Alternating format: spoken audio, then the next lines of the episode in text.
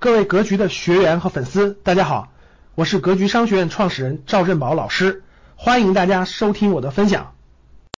最近啊，由于那个海外疫情的发展的影响，呃，很多在海外的中国人呢回国，因为那个国内成了最安全的地方。那回国来，如果你是得了这个冠状肺炎，那你这个医疗的这个费用谁出呢？国家卫生部最近有了明确的发文啊啊，如果你在内地有社保的，那就是国家。免费医疗，如果你没有社保的，那就是要自费。所以这里面呢，今天也正好讲讲关于社保这块的。那经过前面对格局学员的了解呢，对于社保是否必须要上，很多人存有疑虑，或者是不太正确的认识。嗯，我曾经在课程当中呢，反复给大家强调过，呃，社保是一定要上的，但是还是很多人没有上啊。我了解有三种情况没有上，第一种情况呢，就是家庭条件比较好的。家庭条件比较好，就是说比较富裕的人士吧。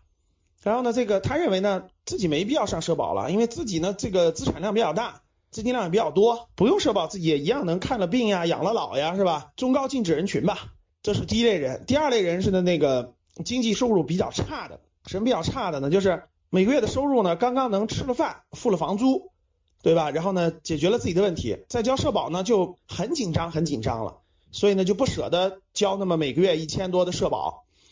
还有一类人就是出国的，就是出国以后呢，这个他觉得我在国外生活为主，对吧？我就没必要上这个社保了，因为呢国外福利高啊，是吧？我在国外拿了绿卡啦，或者是移民啦这种的，我享受国外的福利，然后我就没必要这个上了。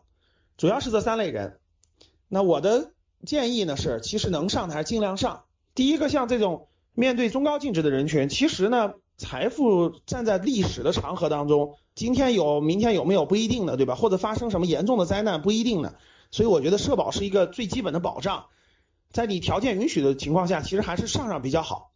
而且现在呢，这个上社保也没有什么特殊的限制，对吧？自己到社保局交医保、交社保都是可以的，没有挂靠公司其实也是可以的，也有很多第三方的交社保的机构，其实还是要交上的。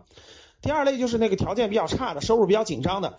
我觉得越是收入紧张的，其实越应该咬咬牙把每个月的社保交上，因为这块是未来很多事情的标准了。比如这次你有没有社保就决定了给不给你免费医疗，未来很多落户啊、孩子上学呀等等的一些福利都会看你有没有社保，所以这个很重要。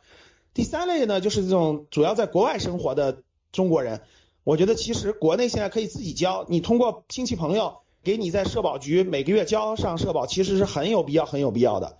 因为通过这个以后呢，我觉得还是不单单是基本的保障，有这个记录的话，未来很多事情，可能一些突发事件也好，或者是其他事情，还是对你有利益的保障的。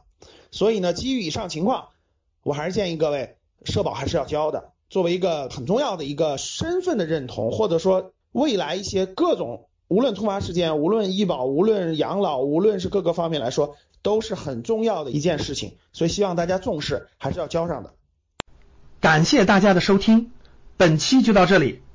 想互动交流学习，请加微信三幺幺七五幺五八二九三幺幺七五幺五八二九，欢迎大家订阅收藏，咱们下期再见。